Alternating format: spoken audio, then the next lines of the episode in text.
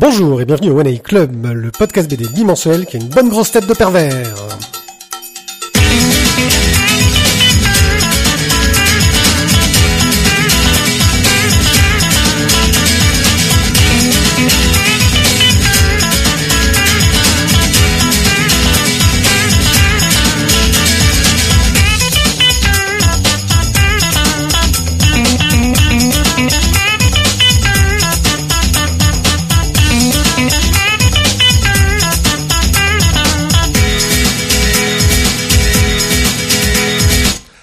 Bonjour à tous, euh, dans ce numéro 104 du One A Club, je suis accompagné de mes deux chroniqueurs favoris, et c'est normal, c'est toujours eux. en C'est fait. toujours, c'est normal, il y en a que deux Ouais, en fait. Voilà, qui sont donc euh, Thio, Yes, c'est moi. Qui est en pleine forme, et Tizak.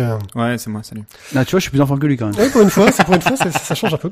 Mais Euh, j'ai- Mais j'ai pas eu mes biscuits par contre. euh. non, vrai mais ça, tu t'en les biscuits dans le café. Nous sommes donc chez Tizak pour enregistrer euh, cette session, et il nous sert pas de biscuits avec le café, on est Ouais. très déçus. Ouais, même pas de citron, rien quoi. Non, que dalle. Oh là là, c'est Ouais. les cookies, le citron. Tous pères, les enfants, tous pères. Dans cette émission, nous allons parler, pour commencer, d'une petite rubrique online qui s'intéressera à deux Tumblr. Puis, nos chroniques seront consacrées à Ambregris 2, Wicca, Section Infinie et Tripoli. Nous aurons une carte blanche mystère, comme d'habitude. La splash page sera consacrée à Roll Queer.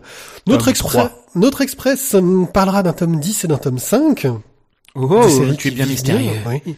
Et nous aurons un hors-sujet dédié au podcast historique. Parlons de la concurrence qui ne nous concurrence pas car on est tout petit à côté d'eux.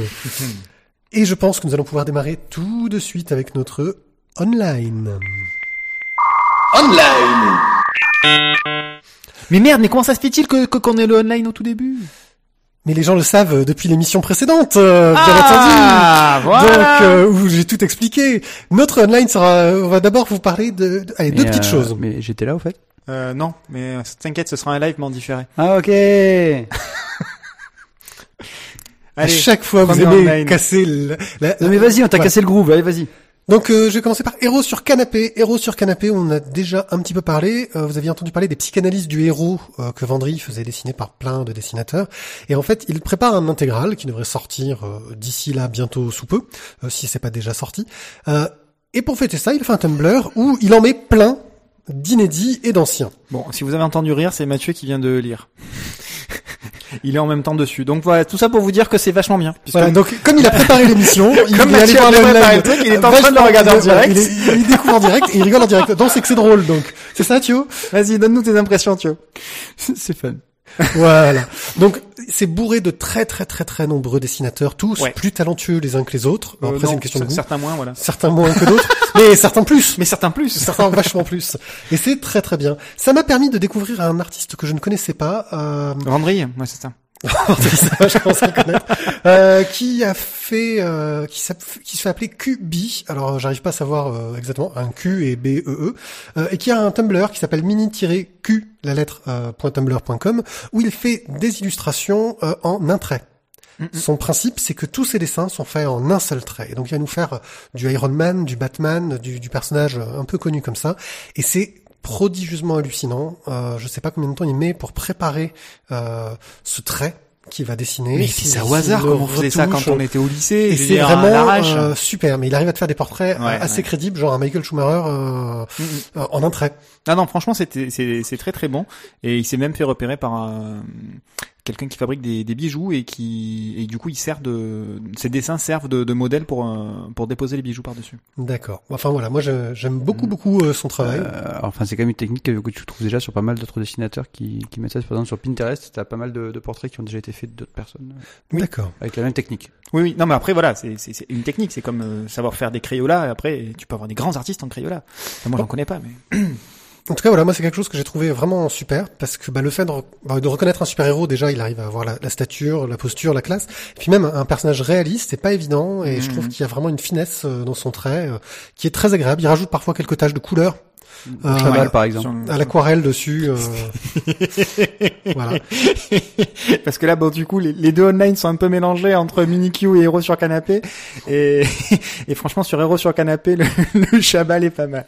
voilà, je vous invite à aller voir donc ces deux Tumblr. Les liens sont bien entendu dans les commentaires, euh, dans sur le site, qu'il est vachement beau.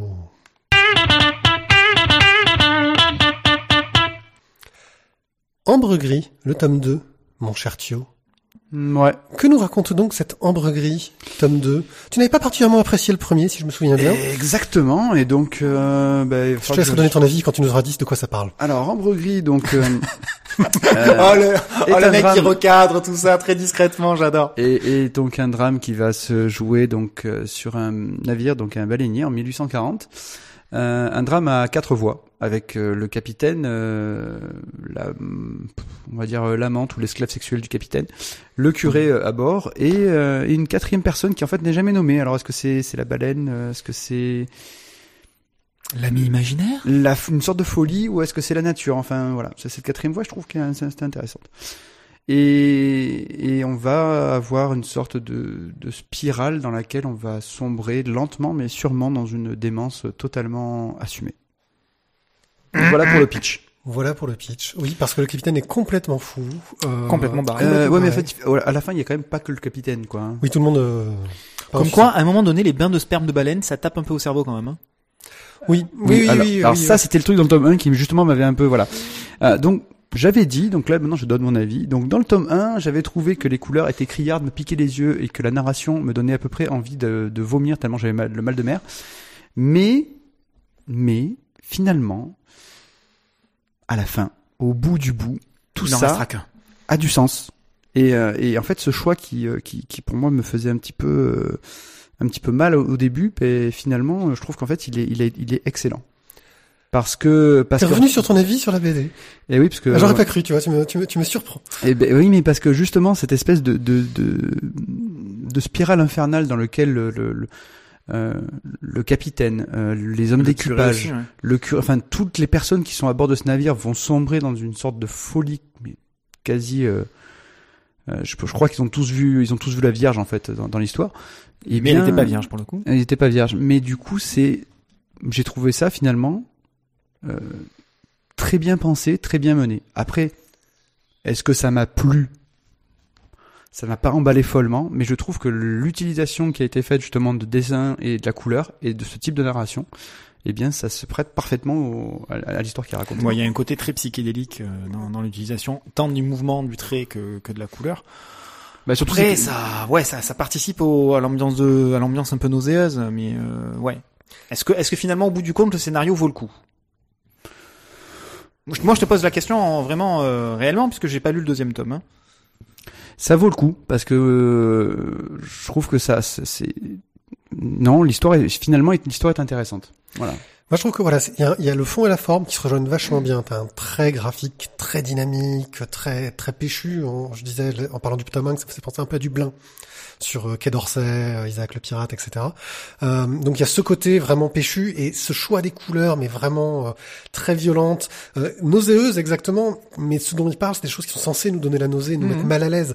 Euh, je crois que il aurait fait des choix plus propres. euh, on se serait dit que presque il prenait du plaisir à raconter ça, et là on sent que non. Enfin, il, euh, il est plus dans le, il montre que c'est de l'excès, que c'est que, que c'est terrible, immonde, ouais. que c'est immonde, euh, et on est vraiment pris dedans. Et moi, c'est ce que j'avais trouvé quand quand tu avais parlé du tome 1, qui qui l'avait pas, toi aussi d'ailleurs, Mhm. t'avais, Ah oui, j'ai pas accroché, etc. Moi, je disais oui, mais ça vous a mis, euh, je pense que c'est volontaire euh, la sensation que vous avez eue en le lisant. euh, d'un point de vue de l'auteur. Alors après, c'est pas forcément ce qu'on cherche quand on va dire euh, C'est exactement ce que j'allais te dire. quelque chose. Mais j'avais trouvé ça très réussi et au final, voilà, euh, bah, ça trouve sa conclusion dans ce tome et euh, c'est, je trouve que voilà, c'est c'est super. D'ailleurs, j'a- j'avais, c'était un coup de cœur de de- de- d'Ali, euh, ouais, notre libraire, Ah oui. Euh, et j'étais là, je fais ah, je suis pas tout seul à aimer ce truc parce que vous m'aviez tellement euh, Ah ouais, semblé non, non, euh. Et voilà, mais voilà, pour moi, c'est vraiment quelque chose qui est une vraie réussite sur le, le fond, la forme. Ça te prend dans les tripes, c'est violent à lire, hein, c'est dur. Mais voilà, mais c'est ça, si tu veux, moi que, que je l'avais un petit, un petit peu reproché. Enfin, tu sais que enfin, dans la BD, euh, c'est ce qui m'intéresse, c'est pas forcément lire. euh, allez, je vais le dire, les geeks ou. Euh... On y reviendra. Voilà, ça, on, y, on y reviendra tout à l'heure. Bref, euh, des, des choses entre guillemets easy reading. Ce qui me plaît le plus, c'est plutôt des choses qui, qui vont un peu plus farfouiller, et qui, qui sont dans l'ambiance vraiment. Là, effectivement, il y a une ambiance qui est donnée, mais encore fallait-il que le propos, que finalement le scénario suive. Voilà, si Mathieu dit qu'au bout du compte le scénario vaut le coup, ben il faudra que je garde le tome 2 pour euh, pour approfondir le bestiau. Ok. Alors, ce serait pour qui? Est-ce que Mathieu, tu l'offrirais à ton enfant? Euh, bah, de toute façon, déjà, les, les pages sont trop fragiles pour être euh, soumises à, à un enfant un petit peu Il pourrait bourrin le manger, de deux ans et demi. Euh, déjà, quand je vois ce qu'il arrive à faire avec euh, le camion de le, le- le bus de Marius euh, qui a des pages cartonnées, euh, je me dis que des vraies feuilles, ça peut être terrible. Euh, pff, Il est croisé avec un tyrannosaure ou quoi Bah, déjà, je dirais, voilà, c'est une BD pour adultes, clairement. Et puis ensuite, euh, bah, les adultes qui auront envie de la lire. On n'ira pas plus loin. J'ai les adultes. Euh, pour ceux qui, qui aiment, alors je cherche mon mot parce que qui aiment être pris au trip en fait. Ceux qui aiment avoir une lecture qui te prend vraiment au trip et qui, qui t'emporte avec en bien ou en mal. Voilà. Bien, bien. Wicca. La fureur d'Oberon Oui, Wicca et la fureur d'Oberon. Une bande dessinée de Thomas Day et Olivier Ledroit. Thomas Day est un auteur de SF euh, que je ne connais pas, mais qui a eu quelques beaux succès, paraît-il. Euh, oui. Succès d'estime. euh, Non, non, non. Il a eu euh, quelques beaux succès. Dans son quartier. J'aime bien, la mère aime beaucoup, son, aime beaucoup son travail. Euh, Non, non, c'est un auteur qui est reconnu dans le monde de, de- de la science-fiction. Euh, et Olivier Ledroit est quelqu'un qui est assez reconnu car c'est le co-créateur des Chroniques de la Lune Noire, Même moi, je le connais. hein, dont il avait cédé le dessin. Euh, et ils nous reviennent dans une histoire Cyril qui nous raconte, euh, voilà, qu'il a laissé le dessin à Cyril Pontet. Putain, Mathieu qui connaît les noms et tout. ça- ça- Mm. Putain, il se passe des trucs cette saison, c'est terrible. Alors parce que justement, en fait, Cyril Pontet, je non, je vais raconter ma vie là. Euh, et donc ça nous raconte euh, l'histoire euh, de Titania et Oberon euh, des fées, Euh, sauf que Titania elle a rencontré un duc euh, pour euh, se mettre avec, et Oberon il est pas content et il a sa femme loup euh, qui est avec lui euh, euh, et elle est pas contente non plus. Euh, ouais, sa petite, sa, sa petite chatte en fait. J'aurais Voilà. plutôt dit que sa femme loup, mais. euh, voilà, avec qui il a eu euh, six, euh, sept enfants. Voilà, avec qui il a eu sept enfants. Et donc, euh, ben, en fait, comme ils sont en guerre, euh, la jeune fille Wicca, qui est la, la fille légitime euh, de Titania et donc de son du duc dont j'ai oublié le nom, mais c'est pas grave. C'est pas grave. Oui. Je suis bien d'accord. Et donc, euh, elle s'échappe. avis plus tard. Elle, elle- elle- elle- est elle, elle est enlevée et elle est protégée, on lui coupe les ailes, mais on lui met un truc qui fait qu'elle a des tatouages qui changent de forme en fonction de ses émotions à la place. Un truc féerique, quoi. hein. C'est c'est beau, c'est magique. Euh, et donc, on la retrouve quelques années après dans une cité où elle rencontre un jeune voleur et petit à petit, elle va être confrontée à son destin et poursuivie par les sept enfants d'Oberon. Et les keufs, et les meufs. Oh, putain. La banlieue, c'est pas rose. La banlieue, c'est morose. Voilà.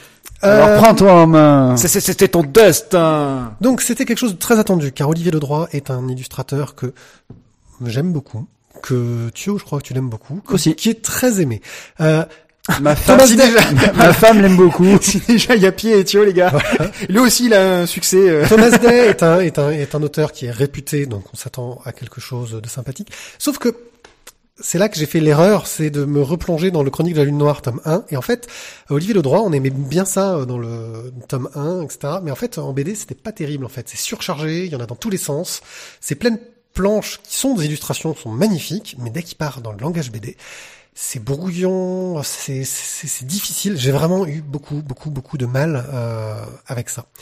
Euh, et c'est là que je vais venir sur le, alors sur le scénario euh, qui me semble, euh, c'est l'heroic fantasy pour les nuls quoi. C'est c'est de la base d'heroic fantasy. C'est la pauvre héroïne euh, qui est poursuivie par les grands méchants et qui a été cachée dans sa tendre enfance Mm. et qui va être Ouais. poursuivie par les sept méchants qui va devoir se faire un par un, j'imagine. euh, Ah oui, alors elle a déjà commencé à s'en faire euh, Deux, ouais. deux, et puis elle s'est fait aussi son copain parce que du coup il Voilà. fallait quand même qu'il y ait un petit. Enfin bon, Elle a perdu sa Ouais. virginité, à mon avis. Du coup, elle est plus, euh, Ah plus ouais. innocente du tout. hein. donc Tant qu'on y est, on y est. Hein. Et donc, bien sûr, elle a des pouvoirs terribles, mais qu'elle va découvrir petit à petit car elle ne les connaît pas. Enfin, c'est du cliché, euh, même si ça a été mis dans un cadre qui est intéressant, un côté steampunk euh, que je trouve sympa, qui apporte des, des trouvailles graphiques. Euh, Olivier Ledroit amusé à mettre des vrais engrenages dans ses dessins. On voit que c'est de la vraie couleur directe, que c'est du vrai travail. C'est toujours du travail. Oui, c'est toujours du travail, non, mais c'est du, du, il y a vraiment un taf énorme, je pense, de travail de, là, tu vois, tu es sur une pleine page qui est magnifique, quoi. Il a mis des, des morceaux de dentelle au milieu, euh, des dorures, enfin. Euh, mais dès qu'il est dans l'illustration, c'est génial. Dès qu'il est dans le langage BD, c'est devenu, ça devient beaucoup plus difficile. Et pourtant, il y avait tout ce qu'il fallait. euh, Bah, en fait, faire. disons que dès qu'il passe dans le langage BD, t'as quand même une très grosse lourdeur dans la narration. Je trouve, voilà, perso. beaucoup de narratifs, beaucoup de narratifs du mec qui te raconte Et les trucs. vi- Visuellement parlant, euh, il faut un cache pour arriver à lire ça, non? Bah, c'est, violent au niveau couleur, hein, ça fait mal aux yeux. Hein. Euh, oui, alors déjà il faut des filtres couleurs et puis et puis il faudrait des caches pour arriver à ne cibler qu'une zone parce Oui, qu'on oui. en prend plein la gueule dans tous les sens. Ah oui non c'est c'est bah c'est quelque chose qui marchait peut-être bien sur Chronique de la Lune Noire où c'était ça et j'ai l'impression qu'il va dans le même biais que c'était pas forcément adapté à cette histoire-là. Euh, et puis en plus alors là c'est le détail qui qui qui, qui, qui tue. J'ai pas du tout aimé la police de caractère utilisée pour les bulles de texte. Alors c'est pas du tout en accord avec le reste du dessin. Je trouve qu'elle cloche totalement Ah oui, c'est vraiment dommage. Je suis bien d'accord avec. Voilà. Euh, donc voilà ce que j'ai pensé de Wicca. C'est pas super euh, flatteur. Euh, Il y a des qualités, hein, euh, mais mais c'est arrivé 20 ans trop tard, quoi. C'est l'impression que ça me donne. On a l'impression que Thomas Day, euh, qui je connais pas ses romans, mais on a l'impression qu'il s'est dit je vais faire de la BD, donc je vais prendre un scénar un peu simple parce que c'est pour des lecteurs de BD. Et quand tu vois les illustrations préparatoires de le droit, tu fais non mais c'est pas possible, quoi. Pourquoi il nous a fait cette BD À toi, Thio. Euh, eh bien malheureusement, je crois que je vais euh, abonder dans ton sens. C'est vraiment ça. C'est que le, le scénar bon est basique, mais euh, ça peut être ça peut être exceptionnel, je pense. Hein. Si c'est bien mené, ça peut être vraiment intéressant. Oui, t'es pas obligé de. Enfin, même si dans les clichés, tu peux faire quelque chose de super. Par exemple, Avatar, tu vois. Et euh, et donc euh, Olivier, tu rates un morceau d'émission là. Il y a un time warp ou quoi? Non, non, c'est c'est c'est un, c'est un truc. joke, ça. C'est ça c'est un truc. Ouais. euh, Mm. Ah tiens, faut que je regarde pourquoi on tasse avec ma fille? Vas-y, continue. ouais. Euh, Je lui montrerai Avatar quand sera plus grande. Euh, donc Olivier Ledroit est un excellent illustrateur. Il fait des dessins, je, je j'adore quoi. J'en ai euh, même, tu sais qu'il y en a même dans mes tableaux aussi à la maison, tu vois. Enfin, c'est- je l'aime beaucoup. Il affiché chez toi. Voilà, mais mais mais non quoi. Mais non, non. Oui, ces illustrations sont splendides, mais en langage bande dessinée, je me suis fait chier. Euh, c'est il y a trop de choses. En fait, il- il- je pense qu'il veut tellement en faire, il veut tellement faire beau et joli qu'il y a Là, tu parles de côté graphique, quoi. graphiquement, c'est trop, c'est trop touffu. Il y, a, il y a tellement de trucs, on ne sait plus où regarder. Du coup, chaque page, ça devrait se regarder presque avec une loupe pour voir tous les détails qui sont à l'intérieur. Rester 2-3 heures sur le dessin, mais finalement, on perd le fil de la narration et une narration qui est finalement pas si intéressante que ça. Il faut quand même savoir que c'est une série complète en quatre volumes et qu'il y a donc trois volumes encore à apparaître Wicca l'effet noir, Wicca les noces de givre et Wicca et la dame au corbeau. Donc euh, je ne sais pas s'ils vont être sur le même fil conducteur pour les trois prochains volumes, mais, Mais, oui, mais ils y seront. Alors après, c'est sûr que euh, moi, le seul truc que je me dis qui sera sans doute exceptionnel, c'est que grâce à la nouvelle production de Olivier Ledroit et de Thomas Day, il va a fortiori y avoir plein d'illustrations qui vont de nouveau sortir et sans doute des illustrations qui seront watchable. Watchable. et donc, du coup, les posters et je prendrai sans doute voilà l'illustration, peut-être même le bouquin d'illustration qui va sortir avec, parce qu'il va certainement venir. si ça marche, le problème c'est que apparemment la critique a pas été. La c'est-à-dire que même- a été comme la note quoi. même la couverture, c'est ultra dense, tu vois plus rien. Oui, elle est belle cette couverture. Ah ouais, non, mais, mais, mais c'est- c'est c'est- c'est finalement assez représentatif de ce qui se passe à l'intérieur. C'est-à-dire que tu, tu as pas de cadre, c'est pleine page de chez pleine page, tu as les noms des auteurs, illustrateurs qui sont noyés euh, dans, dans le dessin, euh, le titre qui est lui-même aussi un peu noyé dans le dessin, enfin il y en a dans tous les sens quoi. Donc ouais, voilà. Donc euh, bon, ben Du beau travail, mais, mais, mais, mais trop touffu. exactement. Je crois qu'on va pouvoir passer à la suite. C'est pour qui quand même? On va peut-être trouver. Il y a peut-être un, public euh, qui, qui n'est peut-être pas nous, euh, visiblement. Pour les fans de fées. Ah, par contre, juste une chose, c'est vrai que le le- l'encre qui change euh, de, de tatouage au fur et à mesure dans le, le visage de Wicca, ça c'est vraiment Une belle excellent trouvaille. et c'est une belle trouvaille et c'est très très bien mené, c'est Puis très du coup, joli. c'est un vrai boulot pour, euh, pour l'illustrateur qui doit avoir tout un tas de, de, de Mm, crobards, mm, euh, de, de supports à la base, c'est pas mal. Déjà peut-être pour ceux qui découvrent l'heroic fantasy, ça peut peut-être être une bonne entrée si tu as pas déjà lu ce genre d'histoire. Et ben donc tu peux Euh, dire pour les ados alors. Ouais, ouais, c'est Est-ce ça. que, est-ce que ça pourrait pas être un truc genre euh, future adaptation en dessin animé ou euh, ou, ou film d'animation euh, cinéma si c'est effectivement une entrée en matière dans l'univers de Non, pas forcément d'adaptation, même en tant que BD, je pense que ça peut plaire à, à des ados pour le côté euh, initiatique, histoire très classique, euh, euh, mais voilà, nous on est trop vieux pour ces conneries. Et nous passons donc à section Infini, tome 1, perdu dans le temps. Alors un petit pitch, 1907, Pierre Charlet est un homme d'affaires et son ami Samuel Johnson, qui lui est journaliste, rentre sur Paris après avoir assisté à une espèce de phénomène euh, glacial inexpliqué. En rentrant au domicile de Charlet, euh, bien là, malheureusement, ils assistent à la chute mortelle de la femme de Charlet, Jeanne, qui voulait leur montrer un étrange objet qu'elle venait d'acquérir et découvrir. Et sur ces entrefaits, deux inconnus euh, déboulent, prennent la fuite et disparaissent. On arrive en 2014, pouf pouf. Edgar Cades, euh... pouf pouf pouf pouf.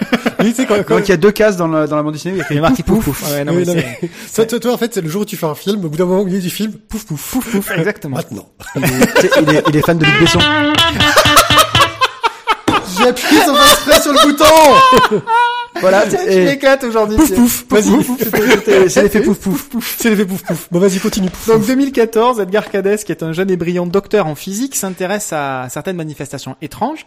Et alors qu'il arrive sur le lieu d'un de ces événements, il se trouve confronté à un groupe d'hommes euh, totalement nus, tatoués, enfin une espèce, ça donne euh, l'impression d'un rassemblement de. Oui Mathieu, je sens que ça te fait pointer les tétons. Euh, ça fait une espèce de, de, de, de secte. Anna Sorin ou Anna Sorine, je sais pas comment est-ce qu'il faut le prononcer, l'arrière-arrière petite fille de Jeanne vient à son aide et c'est là que la problématique de la bande dessinée se met en place. Qui est-elle? Que veut-elle? Quelle est la signification de son pendentif euh, avec euh, une espèce de forme de signe infini, de symbole infini, chose qu'on retrouve du coup sur la sur la page de présentation. Voilà donc pour le pitch de cette BD parce que ça s'appelle C'était Section Infinie. Non, c'était pas un 8 couché en fait. Alors, en préambule, je voudrais parler euh, vite fait du dessinateur Greg Tokini, qu'on euh, connaît pour euh, Last Day of American Crime, qu'on avait bien aimé, qui était très sympa. Qui était très sympa. Voilà. C'était l'édition qui était pas sympa. du Voilà. tout. Et je voulais parler aussi euh, de, du scénariste euh, Laurent Kessy. Laurent Kessy, qui... Qu'est-ce qu'il a fait, euh, petit Isaac euh, Laurent Kessy? Euh, il est auteur s'il avait été disponible, je lui aurais bien fait faire du travail. Hein. Il est auteur d'un roman de SF. Euh, Il il a un podcast qui s'appelle Le Palais des Déviants, qui est très sympathique, même s'ils ont une qualité sonore pourrie, c'est dommage parce qu'ils disent des choses intéressantes. Et il avait participé à une émission qui s'appelait Plus ou moins geek. Alors ta phrase, ta phrase n'a pas le sens que tu voulais lui donner, je pense. Euh, ah oui Ils ont un Ouais. son pourri parce qu'ils disent des choses intéressantes. Ouais, c'est peut-être pas ça que je voulais dire. Mais ils ont un son pourri, mais ils disent des choses intéressantes. Ah, Ce serait mieux si ça donne C'est un son. mieux, voilà. J'ai parlé trop vite, comme d'hab. Euh, voilà pour Laurent Kessy. Et maintenant, qu'en as-tu pensé, Tim?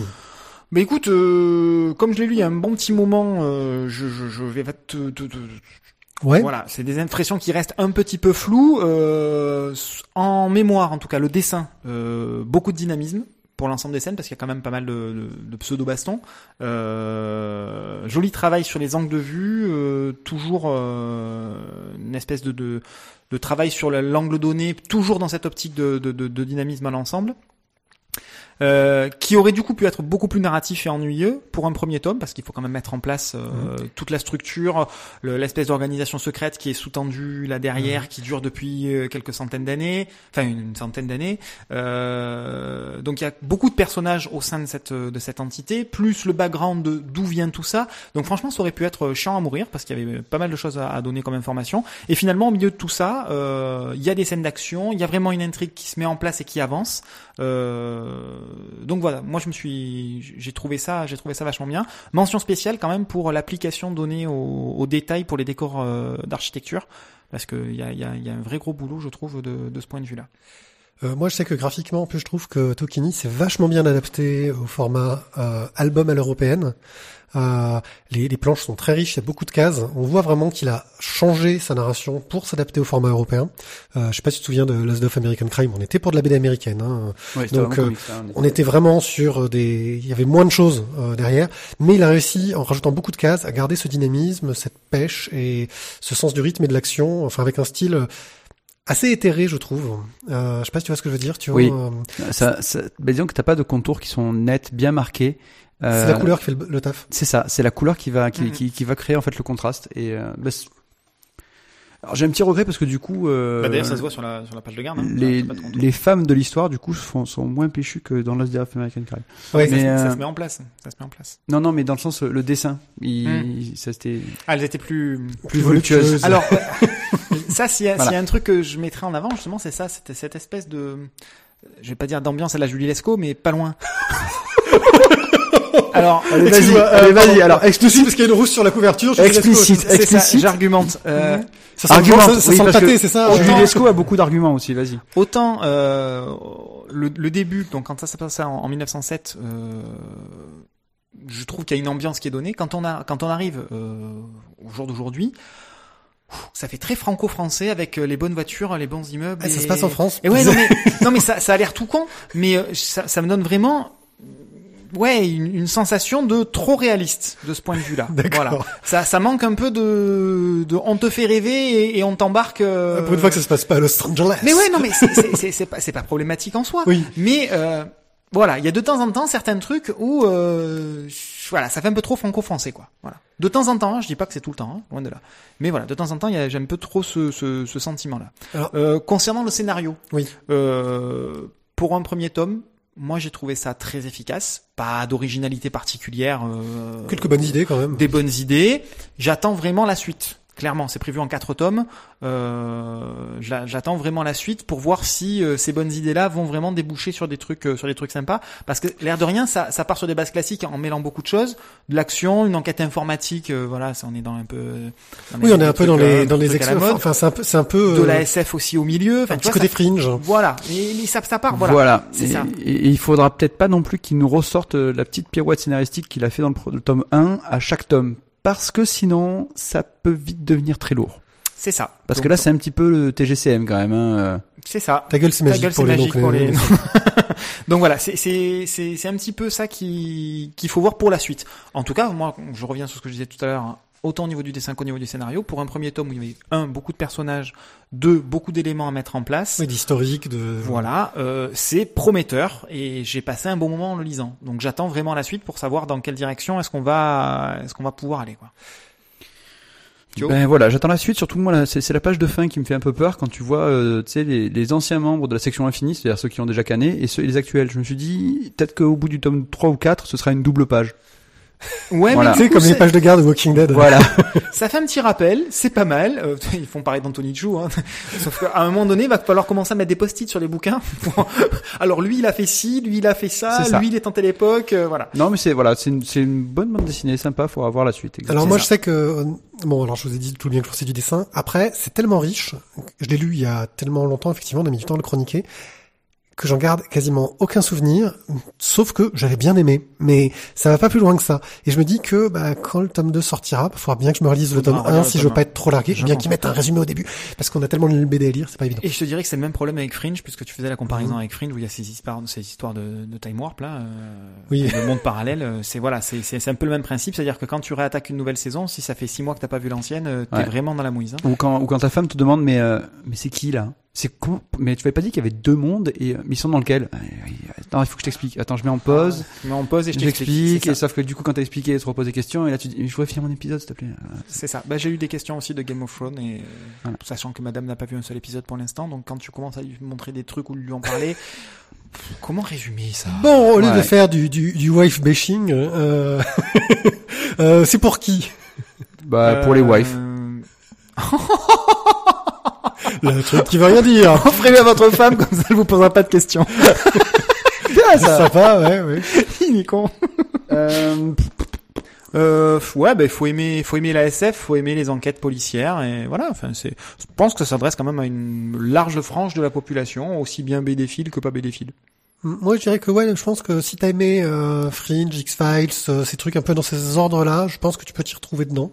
Bon, si t'aimes Julie Lescaut, laisse ah, si t'aimes Julie Lescaut, honnêtement, ne n'achète pas ça. Parce que je pense que ça, tu vas être un petit peu perturbé, un petit peu déçu. Il C'est va un peu compliqué. Il va manquer. Enfin, je dis ça, mais je crois que j'ai aucun souvenir d'un épisode de Putain, Julie peut-être qu'il y a un crossover avec Navarro dans le deuxième tome. Oh putain. Carte blanche. Oh là. à- Oh, mais dis-moi, c'est la journée du C'est fun! la journée du fun Mais oui, j'ai appuyé, j'ai lancé un jingle euh, trop tôt et donc euh, regardez, voilà. Et maintenant, je vais laisser la parole à quelqu'un qui n'est pas Tripoli. Thio, Aïe, aïe, aïe, t'es pas très poli, hein fallait que je la fasse. je C'est sais. vrai, moi quand tu es rentré tout à l'heure, tu es resté dans la salle à manger, tu as rien fait, tu étais sur ta tablette, moi je trouve pas ça très poli, hein. C'était nul, mais C'est- nous pouvons continuer. C'est bon, vous, Vous, avez. pouvez, vous pouvez arrêter de nous écouter, euh, il va dire des choses intéressantes. Vas-y, dis des choses intéressantes. Rattrape, rattrape notre Alors euh, donc, lourdeur. euh, nous allons parler de Tripoli de Youssef Daoudi, euh, paru chez Glénat. Euh, Youssef, tu vas nous nous filer son ISBN aussi, on va y aller. tu veux Allez. les Parle bien dans ton micro pour nous Alors ISBN Faut bien qu'on l'entende. 978-2-7234-8931-7, c'est la première édition de Tripoli Comme ça, si vous avez votre libraire, vous direz bonjour, je voudrais le 917 très bien. au prix de 19,50€. C'est bon? Oui, c'est bon. Merci. Donc euh, Youssef Daoudi, dessinateur donc euh, de la trilogie noire et de, de la série euh, Mayday aussi, qui était un, un drame aéronautique, allons nous dire. Je connais pas du tout, mais je t'en prie. Voilà, donc c'est lancé aujourd'hui dans l'histoire, on va dire avec un grand H. Euh, il est donc Mhm. au scénario et au dessin. Pardon. Euh, pour, aussi. pour raconter euh, donc Tripoli, donc une un- un- sans doute un événement fondateur, je dirais, de l'histoire euh, militaire américaine, peut-être même aussi de l'histoire politique. Pour ceux qui ont lu euh, Nos meilleurs ennemis, je pense que ça peut ça peut avoir un lien. on parlera du tome 2 bientôt. J'ai lu les Euh, deux à la suite d'ailleurs, c'était très bien. Donc l'histoire se déroule en 1801 où euh, le, le pacha de, de, de Libye euh, a décidé, on va dire, que toutes les personnes qui voulaient faire du commerce en Libye et euh, en passant par la Méditerranée devaient toutes payer un tribut en fait à son à son État. Euh, à ce moment-là, le jeune le jeune État euh, américain dirigé par euh, Thomas Jefferson bah, accepte de payer ce tribut. Voilà. Mais euh, comme en fait le pacha va devenir vachement gourmand, à un moment donné, ils vont dire euh, stop. Et euh, le stop à Ils sont l'américaine. polis. Moi j'ai dit stop Euh, mais ça c'était ça c'est ça c'est le, tu vois, le truc diplomatique. Stop et ensuite derrière il disait on va t'enculer. Et Fuck. euh, You fuck my wife c'est ça. Ils sont donc allés You chercher un, un ancien euh, un ex-consul je crois de. Tunisie si euh, je me trompe pas. De Tunis. Tunis, Consul ouais. des États-Unis à Tunis. Ah Tunis, j'étais pas loin. Ouais, c'est- le même euh, endroit.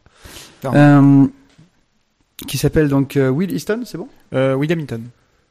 Bah, Will Eaton. C'est ça. Ouais, j'ai- j'avais j'ai mal écrit, je suis désolé. Ouais, ça qui va, ça. donc il va essayer donc de renverser donc le pacha de Libye actuel euh, en allant pécho son frère euh, qui est euh, soi-disant donc euh, l'héritier euh, légitime du trône euh, qui lui a été forcément mis en exil parce que s'il revient sa famille va être tuée et ils vont euh, ben, avec une petite troupe d'hommes assez euh, on va dire bigarrés donc euh, ce qui va être à peu près les premiers Marines américains et euh, bah, des Et par euh, un prend renfort parce qu'au départ ils des, étaient tou- 8. des Touaregs et, et d'autres euh, et d'autres euh, et d'autres d'autres militaires, ils vont traverser le désert pour aller livrer combat. Et je ne j'irai pas plus loin parce que sinon je, je vais spoiler la fin Ouais. qui est qui est intéressante, qui je pense voilà est bien bien fondatrice de pas mal de choses sur euh, sur la façon dont les Américains mènent les choses justement. Et là, ça. tu mets un point qui est justement. Je, bah tiens, je, je, je reprends sur la critique de suite parce que j'ai une belle transition. Tu disais qu'il va spoiler parce qu'effectivement, c'est une histoire qui est pas si connue que ça. Enfin, moi qui m'intéresse pas spécialement à l'histoire en Qui général. est totalement méconnu. Euh, là, je, Voilà. je pense qu'il faut être vraiment très pointu pour savoir Ah. ces choses-là. Euh, je- J'en avais entendu parler dans Nos meilleurs ennemis et pour C'est le exactement lire, ça, voilà. pour, pour, pour la lire là, je l'ai trouvé bon mieux que Nos meilleurs ennemis, mais parce que Bah, bah, c'est plus euh, détaillé. c'est c'est mais ça, détaillé, mais ouais. ça racontait comme euh, une histoire d'aventure, d'action. euh, Enfin, j'ai trouvé ça Ah, c'est une épopée. Euh, une épopée super intéressante et de se dire que c'est historique, c'est génial. Un seul regret, euh, les méchants font vraiment méchants, les gentils font vraiment gentils. euh, Tu, tu veux dire que Youssouf, il a déjà la tête du méchant, alors que son frère, il a déjà la tête du gentil? euh, disons que c'est un peu, euh, au niveau du point de vue, ça, je pense que c'est un peu américano-centré dans, dans, dans, dans l'idée. Euh, maintenant, je ne ce n'est pas ce point de vue historique. Euh, Alors- alors, non, non, je, Non. je, je dirais pas que c'est américano-centré parce qu'en fait c'est euh, euh, justement, je, je trouve que ce qui est intéressant, c'est qu'il n'y a pas de parti pris. Euh, on a le récit et les faits qui sont relatés bruts. C'est ça. Il y a les, gars, nous de- les gars de terrain qui veulent Voilà. euh, faire Et- les et- choses dans et les à règles nous de notre l'art. et- avis, quoi. C'est ça. Euh, justement, ce qui, ce qui est intéressant, c'est qu'on va avoir le, le, le point de vue euh, du pacha de Libye actuel, euh, du pacha en exil, euh, et le point de vue des Américains. Et, Et, et- et des Américains. et des Américains, parce que forcément, il y a le point de vue militaire américain, le point de vue politique chez les Américains. Et tout Ils ça, sont pas forcément d'accord. Ah, bah, bah, forcément. C'est, c'est, c'est- enfin voilà, je trouve que c'est ça qui est bien, c'est que justement, c'est pas manichéen. Autant dans la, la représentation graphique des gentils et des méchants, euh, c'est, c'est assez, Non, mais je fait. parle des deux frères. euh, C'est ça, le Youssouf et son frère, euh, voilà, il y, en a- y en un, il est, il est, il est, il est noble, beau, euh, etc. Et l'autre, c'est Jafar, quoi. C'est, mais c'est exactement ça. Ça, Je vais te dire, c'est d'un côté tu as Is No Good, de l'autre côté t'as, la, t'as le gentil, tu sais. Enfin, Voilà, tout de suite tu les repères. hein. Il y a pas, il y a, il y a pas. J'ai quoi. trouvé que c'était un petit peu trop, justement parce qu'il y avait euh, sur le côté des Américains. Mais quand je dis américano-centré, parce que c'est le côté, c'est le côté des Américains, le, le gentil. Euh, oui, mais en même temps, il est pas du côté des Américains. Euh, non, mais les Américains lui sont de son demande, côté. lui il demande rien à personne. Il, il- on vient le chercher Et il y a le point de vue militaire américain, le point de vue politique américain, le point de vue même du président qui n'est pas exactement ni celui du début, ni celui de la fin, ni celui de voilà. Donc chacun a son chacun a son avis dans l'histoire. Et euh, voilà, on se rend compte de la, de la complexité euh, des situations et où euh, ce qu'on nous montre à la télé, parce que c'est un truc qui date de 1800, mais où finalement 200 ans plus tard, euh, les choses sont toujours les mêmes. Il y a les gars de troupes qui sont sur le terrain à qui on demande de faire un truc A, et de toute façon en sous-marin, ça, ça se joue de façon économique et politique et avec euh, d'autres euh, d'autres points de vue. Et justement, vous parliez de, des meilleurs ennemis. Il se trouve que j'ai lu les deux euh, à la suite l'un de l'autre, et c'était absolument passionnant de voir ça, parce que lire Tripoli au milieu des meilleurs ennemis, c'est comme faire une parenthèse, un zoom sur cet épisode-là, mais qui finalement illustre parfaitement tout le reste de, de, de, des relations entre les États-Unis et le monde arabe. Là, il se trouve que c'est la première, la première incursion américaine hors de ces terres pour mener une intervention militaire, etc. Mais c'est, c'est assez représentatif de ce qui continue à se faire 200 ans plus tard. Bon, je crois qu'on est bien allé sur le scénario. Globalement, ça, ça, ça vous a trouvé ça très intéressant, ce qui est mon cas. Le dessin.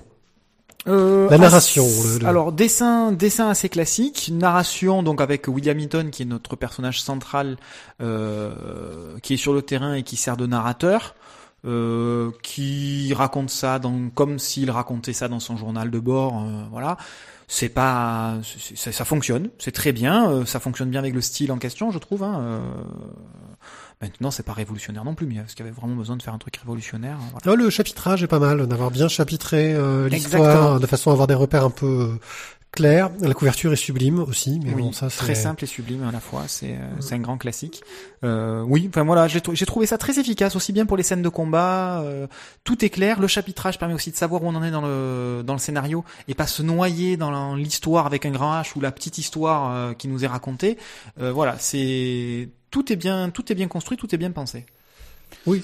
Le seul regret que j'aurais, c'est quand il, il, il, nous fait des flèches pour nous expliquer les, soit la campagne, comment elle se passe et où est-ce qu'ils vont, et, et, et, et, les batailles où on a la flèche. Toi, tu passes par la gauche, moi je passe par la droite. Alors ça, c'est ultra old school. Et... C'est voilà, ça fait, c'est le seul petit truc qui m'a ouais, un petit peu choqué. Aussi pour être, pour être didactique, ou euh, je suis d'accord, mais ça oui, m'a pas, ça m'a pas emballé. C'est vrai qu'on ça avait pas d'intérêt. Enfin, clairement, tu l'enlèves cette case, euh, ça te change rien. Hein. Bah disons que tu comprends l'histoire, même si t'as moins compris les détails euh, stratégiques, mais euh, mais globalement, moi je dis que c'est ouais, un dessin très euh, classique, historique. Il y a quelques fulgurances, je trouve, sur certains dessins, certaines cases, certaines planches, où tu fais waouh quand même.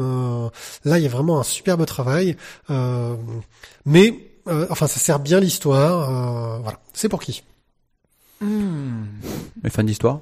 Ouais. Bah, ceux qui en fait vont écouter notre futur euh, euh, HS sur. Euh...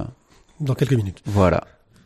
Si, vous, si, si, vous êtes intéressé par notre futur HS, vous serez intéressé par Tripoli. Par Tripoli. Non, c'est du bon boulot. Très bien. Carte blanche à le projet Zephyr, représenté par Olivier. Bonsoir Olivier. Eh bien bonsoir. Alors nous avons eu des difficultés techniques terribles pour réussir à nous contacter, mais comme c'était un projet qui me tenait à cœur, je voulais en parler rapidement dans cette émission. C'est le projet Zephyr, un projet qui soutient la lutte contre la mucoviscidose euh, en organisant des ventes d'œuvres. Alors raconte-nous un peu la genèse de ce projet. Ce projet est né environ il y a deux ans, deux ans et demi on va dire, puisque la première édition a eu lieu en novembre 2013 et l'idée a germé, on va dire, quasiment euh, huit mois euh, avant la première édition. Euh, D'où est né ce projet En fait, c'est une réunion de mes deux passions, qui sont à la fois la bande dessinée et la recherche. Et au beau milieu d'une nuit, je me suis dit qu'il y a peut-être moyen de réunir les deux. Il y a peut-être moyen de faire quelque chose pour lever des fonds pour la recherche, tout en y mettant ce que j'aime, la BD. Tu, tu es chercheur toi-même Je suis chercheur, oui. Je travaille dans une unité INSERM. D'accord. Oui, donc c'était vraiment lié euh, ta passion et ton métier, euh, voilà. qui, est un, qui, est un, métier passion. D'accord. Donc euh, tu as décidé pourquoi pourquoi avoir choisi euh, la, la, mucoviscidose justement? Parce qu'il y a des tonnes de il y a des tonnes de, de maladies. De, ouais, de maladies sur lesquelles euh, on peut lancer. c'est un choix particulier? En fait, c'est un, un, choix surtout qui tient euh, à mon activité de recherche puisque je J'effectue des recherches sur cette pathologie. Le laboratoire dans lequel je travaille, il y a plusieurs groupes de recherche qui travaillent sur cette maladie. Et puis c'est aussi une maladie qui est très répandue dans le Finistère. Euh, donc, euh, et l'épicentre de la maladie, un peu le là où il y a plus de patients, c'est le Brest, sa région, le Finistère et tout ça. Donc c'est une maladie qui est très présente et très prégnante dans notre région. Et puis après, euh, ayant eu un ami qui est décédé, dont la fille est décédée pardon de cette maladie, le tout, le tout ensemble a fait que j'ai porté mon choix sur cette pathologie. Mais qui dit qu'un jour euh, Zéphyr servira pas à desservir une autre cause. D'accord. Donc Zéphyr, c'est un projet. Euh... C'est un projet qui est mené par une autre association. Euh, bon là, c'est juste, j'imagine, le montage pour permettre le reversement du financement à la recherche. Euh, donc, euh, l'action principale, c'est l'organisation d'une vente aux enchères de planches. Voilà, c'est une vente donc qui a lieu une fois par an pour l'instant, qui se déroule à Ossanopolis. Donc, c'est un lieu de culture et dédié vers la mer qui se situe à Brest. Et lors de cette journée, on fait une exposition des œuvres. Une partie des œuvres est vendue aux enchères. Cette année, il y en a 100. Et tout le reste des autres œuvres est vendu à prix fixe donc tout au long de la journée. Puis celles qui ne sont pas vendues durant cette journée sont en vente, accessibles à la vente tout le reste de l'année par le biais d'un site web, le, site du projet. D'accord, l'adresse du site? Alors c'est www.zephyr, donc z e f h i r.fr. Ok, je mettrai l'adresse sur le site pour que tout le monde puisse euh, s'y rendre. Euh, L'entrée euh, à l'exposition, elle est ouverte, elle est libre Complètement gratuite. L'idée, en fait, c'est Bon, c'est un événement qui est quand même assez rare, on va dire, de pouvoir voir en un endroit 500 euh, euh, planches et illustrations, puisque cette année, il y a 500 planches et illustrations qui sont vendues, 540 exactement, et donc 270 auteurs cette année qui participent. Donc c'est pas rien. Et euh, de pouvoir donner accès au plus grand nombre à cette exposition était aussi important pour moi que de vendre les objets. C'est-à-dire que ça permet aux gens de venir voir, ne serait-ce que venir voir parce qu'on voit pas tous les jours une planche de près. Puis beaucoup de gens ont découvert l'an dernier ce que c'était une planche de BD, ce que c'était euh, le travail autour de, de la construction d'une planche de BD. Avec les traces de Blanco, les découpages, les... les traces de Blanco et tout ça. Beaucoup de gens étaient d'ailleurs très très surpris parce qu'ils s'attendaient à quelque chose d'assez lisse, euh, puis ils s'attendaient à voir tout en couleur en fait. Et les gens ont découvert qu'il y avait euh, de la couleur directe, qu'il y avait euh, de l'ancrage, qui parfois, euh, voilà, on retravaillait une planche, on la découpant et tout ça. C'était un objet qui vivait en fait, une planche de BD. D'accord.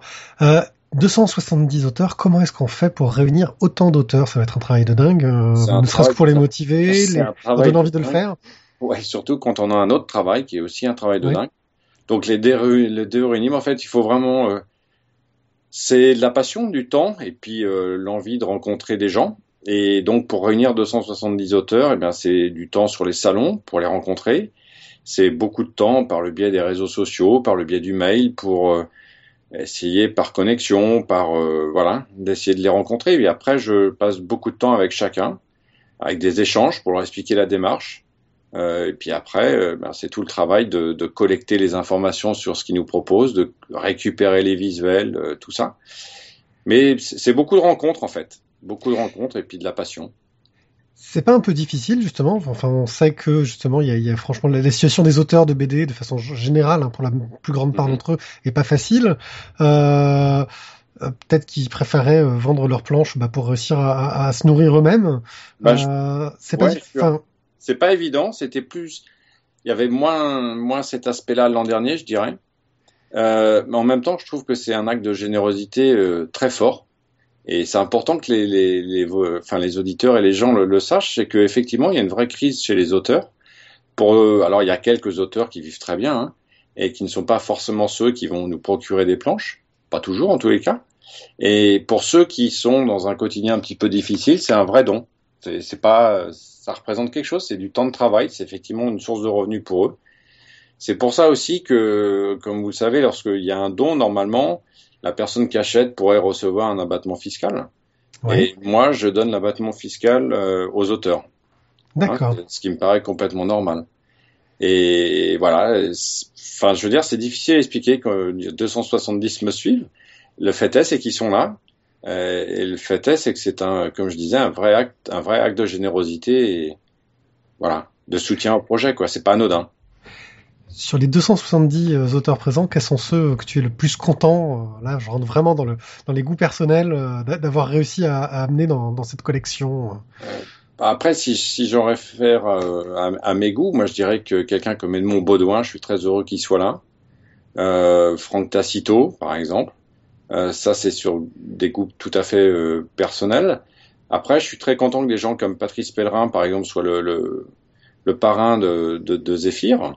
Euh, par goût personnel aussi, très heureux que Patrick Prugne participe à l'édition et en soit le parrain cette année. Voilà, Jean-Charles Crène, Scoiten. Euh, Scoiten participe au, au projet. Zep nous a aussi euh, gentiment euh, fait une donation. Voilà. Après, il y a des gens beaucoup moins connus. Je suis très heureux qu'ils soient là. Euh, et puis, j'ai vraiment insisté pour qu'il y ait tous les styles euh, et tous les niveaux de, de notoriété, on va dire. C'est vrai que c'est très très varié hein, au niveau de, de la collection. Oui. Euh, je pense que justement pour le coup, il doit y en avoir aussi pour un peu toutes les bourses si on veut acquérir une, une planche. C'était important qu'il y en ait pour toutes les bourses. Mhm. La, la, la question euh, justement que je me pose, c'est euh, de plus en plus de jeunes auteurs travaillent en tout numérique. Mhm. Euh, vous proposez des tirages, des, des solutions comme ça, ou c'est quelque chose que vous avez pas Ouais. Si, si, il y a, il y a certains auteurs, je, je pense à Lulu Inteski, par exemple, qui euh, nous a procuré 10, euh, 10 affiches que j'ai fait imprimer moi-même grâce au soutien fort d'un imprimeur. Et, et donc, on a quelques objets qu'on va dire travaillés au numérique et imprimés après, spécialement pour le projet. D'accord. On va avoir Ah. une dizaine d'œuvres comme ça. Ce sont euh, des planches originales ou est-ce qu'il y a des travaux originaux qui ont été faits pour la vente? Non, il y a des travaux originaux qui ont été faits pour la vente.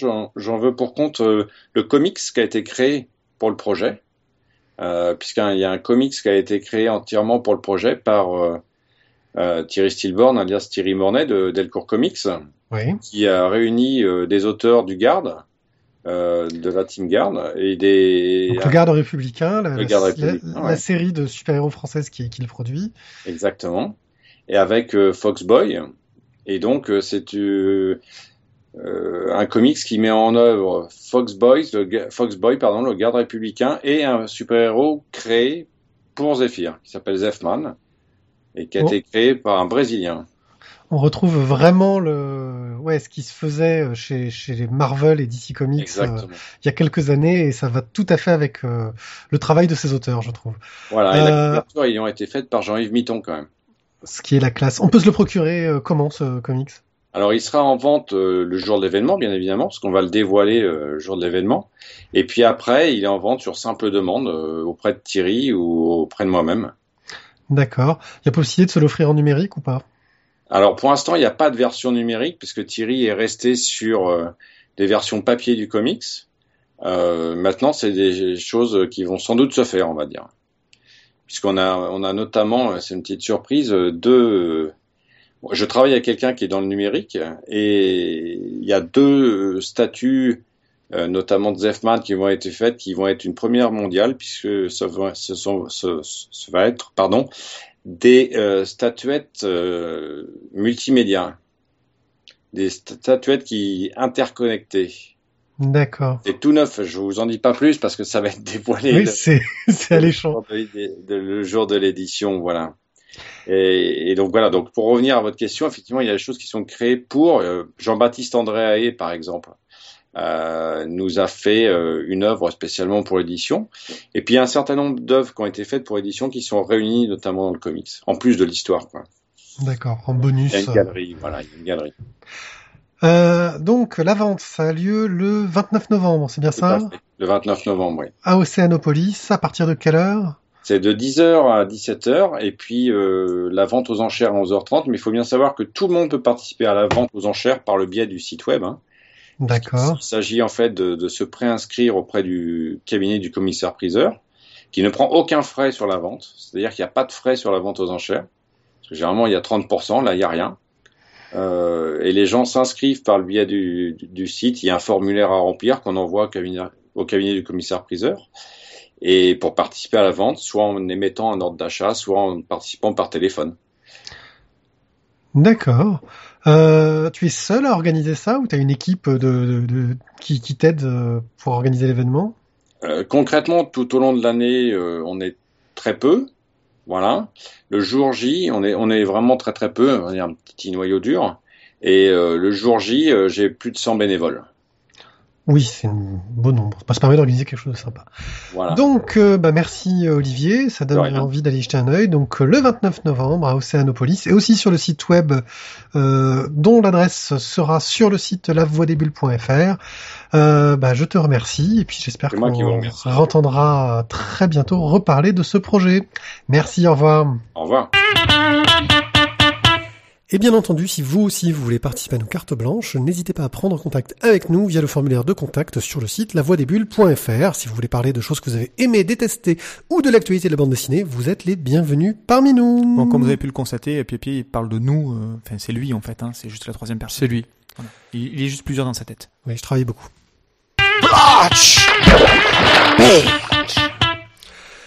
Salut les gars, je sors du bureau d'Arnold Marin. là. Il nous demande quel est l'avis des gens sur les Français. Euh, Quelles sont les idées reçues sur les Français Euh, on fait comment on, on crée un doc, on fait un petit sondage à une société à 100 000 boules ou pas Bah, on a qu'à demander aux stagiaires de s'en occuper, non C'est nous, les stagiaires. Oh merde Oh putain, il fait chier, ça va encore être du taf, ça. Bon, on a qu'à utiliser un logiciel de taf collabo.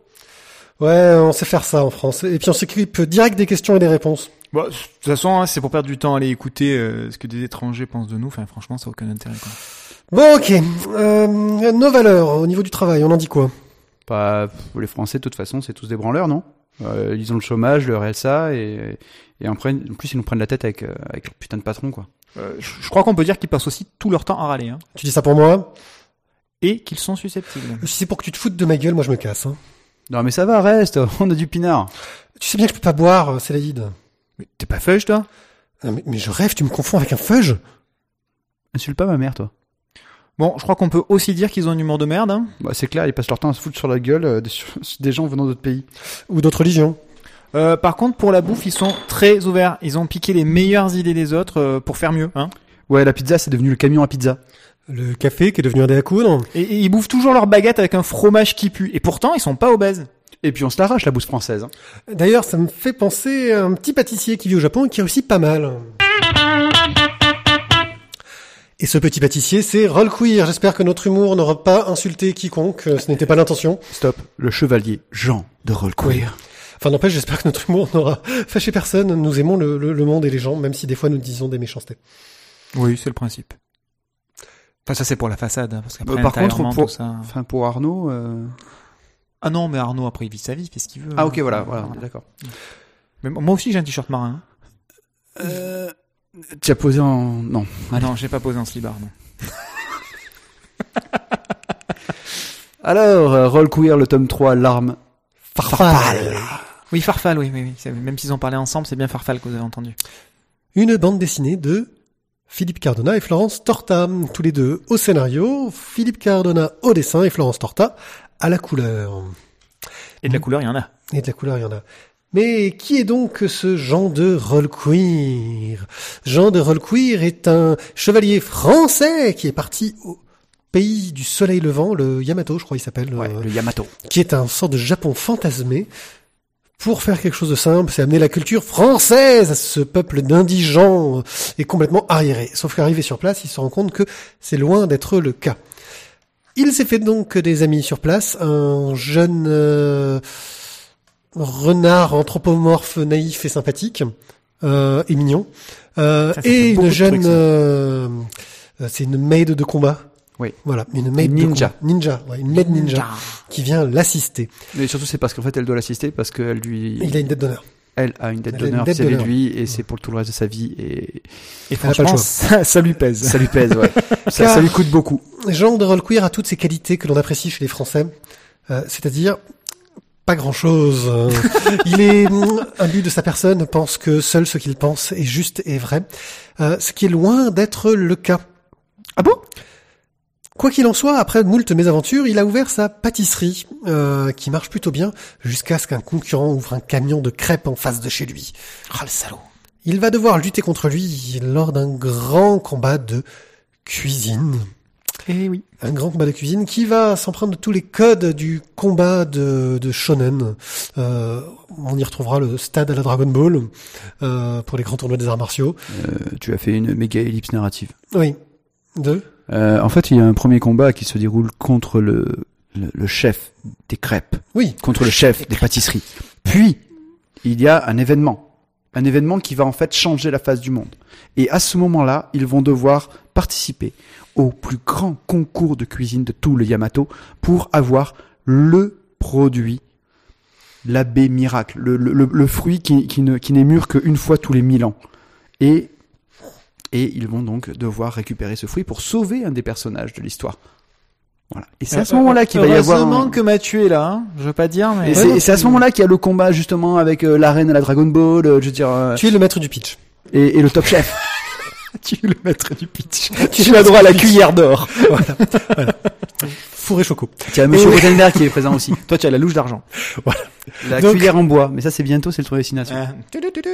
Donc euh, Florence Cardona, euh, Florence Torta et Philippe Cardona sont réputés. Florence Cardona et Philippe Tornay. ouais, là franchement, ça devient n'importe quoi. Euh, sont réputés pour leur bande dessinée humoristique, euh, dont l'école des héros, très connue, euh, qu'ils avaient commencé comme dans un fanzine euh, sous le nom de Sentai School. euh, bourré de références euh, à la culture euh, asiatique, au dessin animé, euh, etc. Euh, Noob. ils ont euh, donc ça c'est euh, donc Philippe Cardona qui travaille sur Noob en tant que dessinateur. Je crois que c'est Florence qui fait les dessins aussi, Il y a Euh, les couleurs. les couleurs plutôt, Oh mais c'est pas grave. tu- Ouh, pied pied, on t'a La perdu. fatigue me gagne. Bien sûr, c'est la fatigue. Elle a toutes Mais les la retraite te hein. Oui. Et et donc euh, bah ils continuent. Ils ont aussi euh, fait, euh, enfin, euh, Philippe a aussi participé à Monsieur Cardona, pardon, parce que, enfin, pas un Philou, film, quoi. Philou. Philou, oui. Il a aussi dessiné les bandes dessinées de foot de rue. Oui, euh, oui, oui, c'est vrai. Bon, sinon, hier soir, ils ont mangé un riz au lait, mais sinon, on peut parler de roll queer, non? Voilà. Euh, ça va, nous on situe un peu les auteurs, s'il te plaît. Excuse-nous. Excuse-nous. Euh, et Philippe a aussi une vague euh, réali une, une vague. Putain, mais faut que j'arrête. il a aussi une Il fait vague. partie, il fait partie C'est du courant surfeur. réaliste. C'est euh, un surfeur euh, qui adore euh, surfer sur la vibe avec son mec. Euh, donc non, euh, il fait partie de la nouvelle vague réaliste euh, de certains C'est dessinateurs. euh, non, c'est pas c'est ça, pas ça. non? C'est pas ça. Bon, en gros, il a aussi un style réaliste qu'il maîtrise fort bien, euh, qu'il a utilisé sur diverses séries et qu'il essaye de vendre aux États-Unis euh, chez Marvel et DC Comics, mais ça marche pas. Et pourtant, ça devrait euh, aller faire un tour sur sa page Facebook où il y a de nombreux exemples de son travail en style réaliste. Et pourtant, chaque dessin n'a pris que 14 secondes, virgule 2. Donc, euh, Roll Queer euh, et, leur, euh, et cette série qui prend la suite de l'école des héros euh, dans cette veine humoristique avec des personnages tout petits, déformés et très drôles, euh, bourré de références, beaucoup moins que dans l'école des héros justement, car ce n'est pas le but principal. On va dire que les références sont là pour faire rire les connaisseurs, euh, mais ne sont pas le, Le propos. le propos et l'humour principal. Euh, L'humour principal, c'est surtout le décalage, de montrer que euh, ces Français, un but d'eux-mêmes, essayent de se, de se la péter dans un pays qui a juste d'autres valeurs et euh, d'autres choses, parfois meilleures, parfois moins bien. Euh, voilà. C'est une série qui nous a bien fait sourire sur les deux premiers tomes, mais qui sur le tome 3, il me semble qu'un certain Thio s'est retrouvé pris de crise de, de, de, rire intensive. Euh, ouais, en fait, euh, du coup, j'ai même réveillé ma femme qui dormait à côté dans le lit. Tu imagines? Ben ouais. Voilà, des bonnes, des, des bons petits fous rires parce que les, les, les gags sont bien amenés, qu'ils sont drôles et, et, et bon ben voilà. Bon, déjà, c'est un bon signe. Si tu lis cette BD au lit et pas au chiottes, déjà, c'est un bon signe. Euh, oui, on peut dire ça. Mais enfin non, voilà, c'est c'est c'est c'est poilant, c'est drôle, c'est plein de références. Euh, le dessin est toujours aussi péchu. Les couleurs, euh, bah, passent nickel. Enfin, voilà, tout est bien. Voilà, changez rien dans Roll Queer. Voilà, bon, nous on a passé un très bon moment à le lire. C'est, il y a des références, donc comme je disais, qu'on n'est pas obligé de capter. Là, enfin, je veux dire, ça va du, ça fait penser à Masterchef parce que ça se duel de cuisine. Euh, Il y a des personnages qui sont, enfin, il y a une référence à Ranma ennemi parce qu'un des personnages tombe dans un puits euh, qui aurait dû être bouché depuis longtemps. euh, ce qui le fait devenir, c'est le personnage renard qui redevient un jeune homme mais qui est tellement beau qu'il a toutes les filles à ses pieds. Euh, bon, il a un peu la, la coupe à la M quand même. Hein. Il, Ouais. il a les oreilles qui sont restées en forme de cheveux. Bon, on en a déjà parlé. On va, on va être, ça va être difficile de n'en dire beaucoup plus de bien. Euh, c'est pour qui? Voilà, allons direct euh, au cœur du sujet. Pour tous ceux qui ont regardé le Club Dorothée et, Ouais, et, et, pas et- que. et même les plus récents. Les plus jeunes, pardon. Ouais, le fan de culture japonaise, tout simplement. Enfin, on peut pas non Oui. plus. euh, Fan de culture japonaise et de culture française. Moi, l'explication de tout ça, ça me fait quand même penser à euh, au petit chef, à Ranma and demi sur l'aspect euh, cuisine. Enfin, c'était quand même des thématiques qui étaient très présentes. Euh, et là, le choix de la cuisine, c'est euh, enfin c'est une thématique qui est pas tout à fait anodine. Dire bien sûr, c'est un bastion euh, de, de la France que, que, que la, la- la bonne cuisine, mais en même temps, ça fait partie des choses qui nous sont présentées quand on parle de la culture japonaise. Quand on prend justement ben, Ranma demi ou le petit chef, c'est des choses qui sortent pas de nulle part. Euh, c'est c'est omniprésent. Euh, L'un des personnages de Ranma euh, attaque avec euh, ces espèces, ces espèces de spatules et justement euh, est, est une maître euh, escrêpe euh, sur place. Voilà, donc c'est des choses qui sont pas tout à fait anodines, qui sortent pas de nulle part et, et qui sont présentées avec beaucoup d'humour. Oui, puis qui fonctionne bien indépendamment du reste euh, à côté. Bref, roll queer, c'est bon, mangez-en.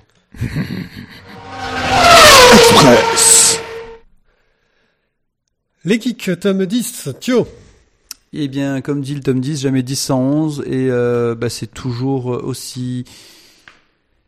Toujours le gang, toujours aussi drôle, toujours aussi bien. Donc on suit euh, nos aventurieux... Nos aventuriers. Nos aventurieux. Alors là, Ils sont aventuriers et curieux. Et Ils sont voilà. de curieux aventuriers, curieux aventurieux. Alors nous aventurieux. toujours euh, les histoires de Fred et de Vince. Alors c'est une BD euh, qui s'appellerait comme ça. Ouais, les Fred aventuriers. travaille toujours chez DTC, euh, Vince squatte toujours son canapé parce qu'il a toujours été viré de chez DTC. Euh, Julie est enceinte et non, elle est Non, plus enceinte. Elle est plus enceinte, elle a accouché de Elle a accouché déjà des jumeaux, c'est vrai. Ça c'était dans le tome, je sais plus combien. le neuf. Euh, Et franchement, elle a vachement retrouvé la ligne, je trouve. hein. euh, ouais, ça. Faudrait qu'il fasse un, faudrait qu'il fasse un truc sur. Il faut un- qu'il fasse un truc. C'est le régime Laboureau. Grâce au régime Laboureau, retrouvez la ligne. euh, C'est le nom du dessinateur. C'est- bon, ça, ça, ça- C'est- pas mal. C'est écrit ça. en gros dessus. Moi, moi, moi, j'avais, un- moi, j'avais un indice. je suis du bon côté, c'est écrit. Bon, donc, tu vois. Bon, c'est toujours aussi bien, des petits sketchs drôles, fun, euh, sympa, et en plus l'histoire des personnages commence, aussi à évoluer. euh, On a des trucs euh, qui, qui se passent bien. Toujours du gag. euh, En une planche. certaines en une euh, en un strip. Efficace, drôle. Si vous avez des amis informaticiens que vous l'êtes vous-même et que Vous êtes aimez un peu geek aussi. bien référencé parce que justement, il... Ah, il Ou faut que vous restez longtemps au chiottes. Par contre, je n'ai pas compris le système de cryptage des, par- des pages cette fois-ci. oui, alors il y a des systèmes de cryptage, des numéros de, de gags à chaque fois et on les capte pas forcément toujours. Ils sont de plus en plus compliqués parce que forcément, euh, voilà. C'est un complot. Maintenant, on va, on va savoir qui a assassiné euh, le président des États-Unis. La revue dessinée, euh, son numéro d'automne 2014, le numéro 5. euh, alors, euh, c'est un numéro euh, qui commence leur deuxième saison. C'est le, le premier numéro avec autre chose qu'un visage sur la couverture. Il y a Nabila dedans? Non, il n'y a pas de Il y Nabila. a des moulins cake? Aucun, Euh, aucun intérêt. et avec des sujets très intéressants. euh, donc, comme d'hab, hein, on a un sujet sur l'Écosse et euh, le référendum qui a eu lieu. Euh, il n'avait pas encore eu lieu quand le numéro est sorti. On avait vraiment du retard. Par euh, Olivier Ensgen et Daniel Casanave. Euh, on retrouve les rubriques classiques euh, de James sur le langage, de Hervé Bourris sur l'histoire de l'informatique. Euh, et puis euh, des, un reportage sur Pierre Ettet, euh, des rubriques sur la musique, Thibaut Soulcier qui va essayer la nage synchronisée, c'est très drôle. C'est très très drôle celui-là. Voilà. Euh, des histoires de colloques, euh, de collègues, euh, qui- enfin des gens qui... En fait, les mecs qui euh, ont été déplacés au niveau de l'usine et qui doivent travailler euh, Oui. loin de loin de leur euh, lieu de vie parce qu'ils sont obligés d'accepter le déplacement. Ils sont loin de chez eux. Voilà. Ah, Et au fond de leurs yeux, L'arme à l'œil. Oh merci et au fond de leurs yeux, voilà. Euh, il parle aussi des problèmes des des empreintes. Ah, il trouve pas la chanson. Il trouve pas, la chanson. Il a dit Jean-Jacques Goldman Ah Ça m'énerve, je l'ai pas, je l'ai pas, je l'ai pas. Euh, Il y a quelque chose qui fait mal, qui fait mal. Hein, franchement. euh, Qui fait mal, qui fait mal. Donc, il parle aussi de... Je veux chanter pour ceux C'est l'âme, voilà. Qui sont Euh, loin alors- de chez eux Oui, euh, mais peut-être pas la version de, de Thierry, c'est celle de au fond d'eux. Oui, c'est bon. Donc, il parle aussi des empreintes toxiques, comme cette version de la chanson, empreintes toxiques, ouais. euh, qui est vraiment assez effrayant et terrible parce qu'on se dit Quand que, waouh. Ouais, on comprend pourquoi on est dans la merde. Les mairies qui, qui ont fait des emprunts où ils se sont fait piéger euh, par les banques, mais de façon, euh, tu peux même pas dire par les commerciaux, parce que le commerciaux il croyait ce qu'il racontait, mais c'est les banques derrière qui les arnaquaient. Bref, on apprend beaucoup de choses, c'est super intéressant. Moi, j'adore la revue dessinée. Euh, je le lis en intégralité, alors que les sujets ne m'intéressent pas forcément, et je vous le recommande. Abonnez-vous. Euh, Ils font un coffret cadeau pour Noël euh, avec Ah ouais les, avec les, les quatre premiers euh, de la première euh, Saison. saison. euh, donc, euh, Et trois papillotes seront offerts aux 50 premiers abonnements. et c'est très bien. Hors sujet. Il y a peu, j'ai Thio en lui disant il faut absolument que tu écoutes ce podcast, tu vas adorer.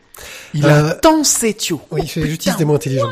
Euh, effectivement, j'avais découvert euh, grâce à un autre podcast qui s'appelle Basingcast, euh, un, homme, Richard Fremder, je crois, c'est ça, je sais plus comment dire Yes. Voilà, qui euh, est venu parler dans leur podcast, euh, alors que leur podcast, avait, enfin, on s'en fout, on va pas raconter l'histoire de Basingcast, allez l'écouter, ça suffira. Et arrête de raconter ta vie aussi. hein. Parler d'histoire. Euh, et ce mec-là m'a captivé et je me suis dit il faut absolument que j'écoute son podcast qui s'appelle Temporium. Je l'ai écouté et j'ai été mais sur le cul tellement c'est captivant et tellement il arrive dans des épisodes d'une heure à rendre l'histoire intéressante juste par la voix, l'audio, sans effet qui en fait des tonnes. Franchement il est balèze et j'ai fait écouter Et ça à Thio qui est en train de rire de la voix. Oui Thio.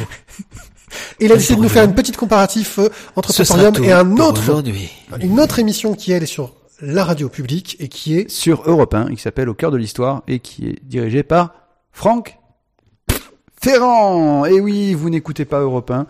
Euh, Non, moi, ma, ma, ma voiture, elle le capte pas. euh, bah, c'est, non, c'est dommage parce que la voiture de ma femme le capte et quand je tombe dedans, c'est, c'est, c'est pas mal des fois d'avoir. Dans ta femme cœur- ou dans la voiture?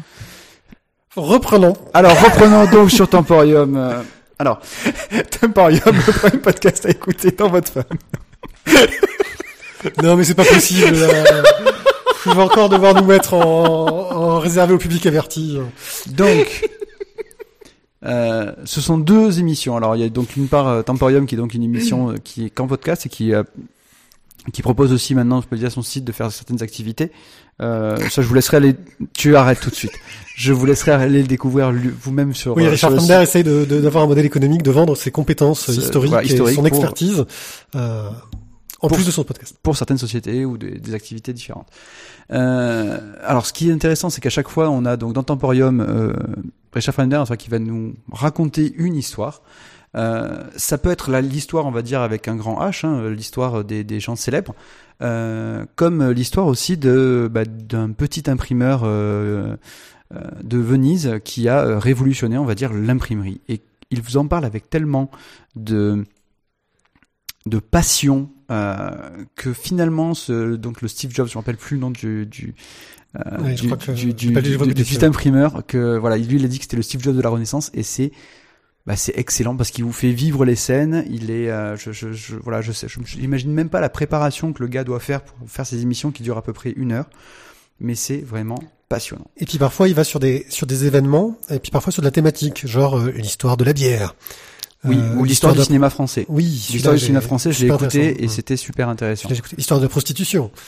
je l'ai pas écouté Non, je l'ai pas écouté non plus, mais j'ai vu le sujet, ça m'a fait sourire. Apparemment, apparemment, apparemment, euh, il, il- Ah, il- il y a jamais personne qui peut. il disait dans prostitution, hein. que celui la, sur la prostitution marche pas aussi bien que, qu'il a- que ce qu'il attendait. Par contre, celui sur la bière, il cartonne. Mais Voilà. pas. Et donc L'intérêt des Français. Pour comparer, euh, on a aussi donc une émission qui s'appelle donc au cœur de l'histoire qui est euh, diffusée donc sur euh, Europe 1. Alors c'est l'après-midi, je sais pas exactement les, les périodes d'émission. Ouais, tu l'écoutes en podcast. Ouais, je l'écoute en podcast, donc je tombe des fois dessus hein, dans la voiture, mais, mais, mais pas tant que ça. Et on peut le retrouver donc sur iTunes euh, bah, via justement donc le, le site de podcast. Il n'y a pas toutes les émissions, et donc c'est là à ce moment-là c'est présenté par Franck Ferrand. Euh, et ce qui est intéressant avec Franck Ferrand, c'est que bon c'est pas il raconte lui aussi l'histoire, mais c'est pas fait exactement de la même façon parce qu'on va avoir le plus souvent des intervenants, euh, des historiens ou des, euh, des romanciers qui vont justement qui sont qui, qui sont vraiment spécialisés donc sur le domaine et qui vont échanger et raconter des choses aussi en plus. Où là, Franck Ferrand a plus un rôle d'animateur.